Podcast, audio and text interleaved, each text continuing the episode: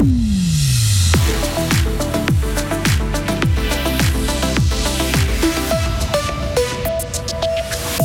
L'armée israélienne ordonne l'évacuation de plus d'un million d'habitants du nord vers le sud de la bande de Gaza au prix de conséquences humanitaires catastrophiques selon l'ONU. Pourquoi pas un Magic Pass de la culture dans le canton de Fribourg? Le Grand Conseil oblige le gouvernement à étudier la question. L'été se prolonge, c'est sympa pour les soirées terrasses, moins à cause des piqûres de moustiques. Et oui, les températures anormalement douces ont aussi des conséquences sur la faune. Mais c'est en train de changer la météo. Hein. Dernière journée de soleil, dernière journée de douceur avec 24 degrés. Les pluies feront leur retour demain dimanche, nous perdrons une bonne dizaine de degrés. Euh, nous sommes vendredi 13 octobre 2023. Bonjour Sarah Camporini. Bonjour Mike, bonjour à toutes et à tous. Tous les civils de Gaza doivent être évacués vers le sud de l'enclave palestinienne. C'est l'ordre donné ce vendredi par l'armée israélienne et qui concerne plus d'un million de personnes. L'ONU en a été informée et réclame que cet ordre soit annulé. Elle estime qu'un tel déplacement de population ne peut pas se faire sans provoquer des conséquences humanitaires dévastatrices.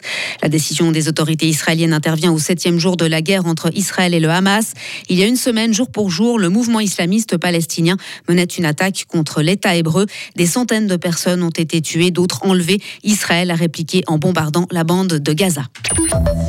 Un abonnement pour des événements culturels, Sarah, un peu comme un Magic Pass. Hein. Et puis, à l'image de ce qui se fait déjà en Valais depuis une année, il permettrait aux détenteurs de découvrir d'autres lieux ou d'autres sites dans tout le canton de Fribourg. Une majorité de députés ont accepté hier de demander au gouvernement d'en étudier la faisabilité.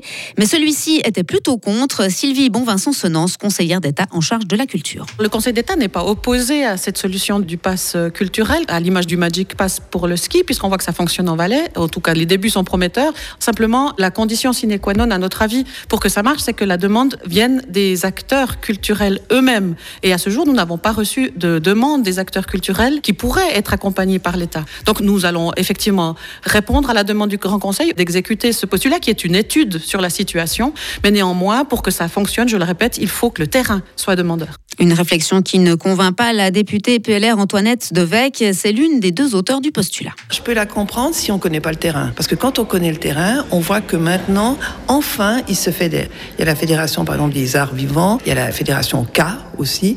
Donc c'est tout nouveau, c'est tout frais. Mais ils n'ont pas d'argent. Ils n'ont pas des moyens de se payer tout un staff d'administratifs qui pourrait écrire les demandes, qui pourrait contacter tout le monde. Mais ils sont prêts. C'est mûr maintenant pour qu'on les aide à faire le pas supplémentaire en disant il y a une culture fribourgeoise, elle existe, et avec ces tabous, on montrera qu'il y a une véritable, parce que ce sera réuni. Pour moi, qu'on joue dans une fanfare, qu'on soit une troupe d'acteurs à Nuitoni, ou bien qu'on soit designer, c'est la culture fribourgeoise, et c'est ça qu'on doit mettre en avant. Et un postulat similaire a été déposé en ville de Fribourg. Le projet, le méga projet même du golfe de Pont-la-Ville connaît un net coup d'arrêt. Hein. Oui, la préfecture de la Gruyère estime que les permis de construire des livrets ne sont plus valables les promoteurs n'ont pas démontré leur volonté sérieuse de poursuivre les travaux, explique Vincent Bosson, suite à une information parue dans La Gruyère et La Liberté. Le projet de visée à 350 millions de francs comprenait notamment la construction d'un hôtel, d'appartements et de résidences luxueuses, ainsi que l'extension du parcours de golf. Vous l'avez peut-être constaté ces derniers jours, il y a encore beaucoup de ces vilains moustiques qui nous piquent en ce mois d'octobre. Hein. Eh oui, le service des forêts et de la nature du canton nous l'a confirmé. Les moustiques sont toujours très actifs en raison de la chaleur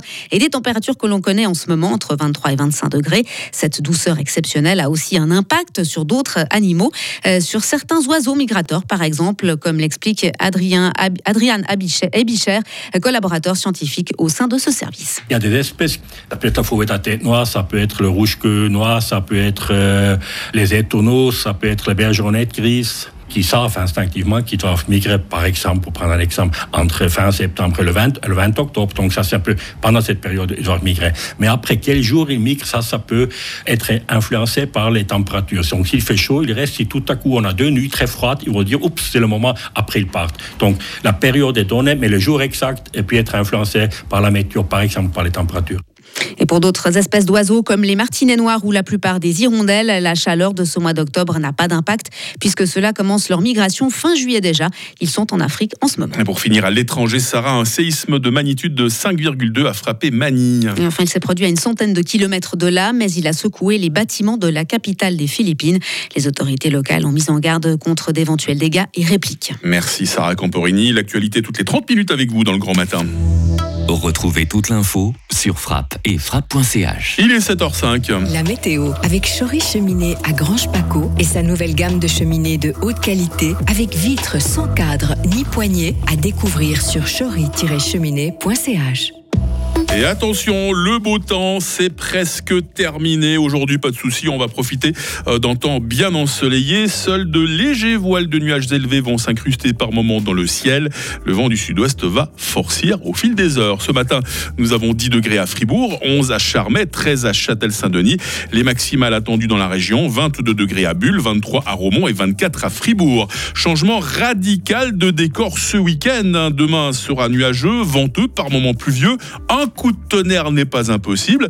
Température minimale 14, maximale 19 degrés. Et ce n'est pas fini pour la chute du mercure. Hein. Il fera tout au plus 15 degrés dimanche, malgré le retour, retour timide, il est vrai, du soleil sous l'effet de la bise. Alors forcément, quand on dit la bise, on comprend mieux. Et puis la nouvelle semaine s'annonce changeante avec des températures de saison. On sera autour des 15 degrés. C'est la fête des théophiles aujourd'hui. Nous sommes le 286e jour de l'année. Le jour se lève à 7h45, 8h moins le quart et la nuit retombe à 18h49 et le meilleur, je le garde pour la fin évidemment, la date du jour. On est vendredi 13 aujourd'hui, je le dis pas trop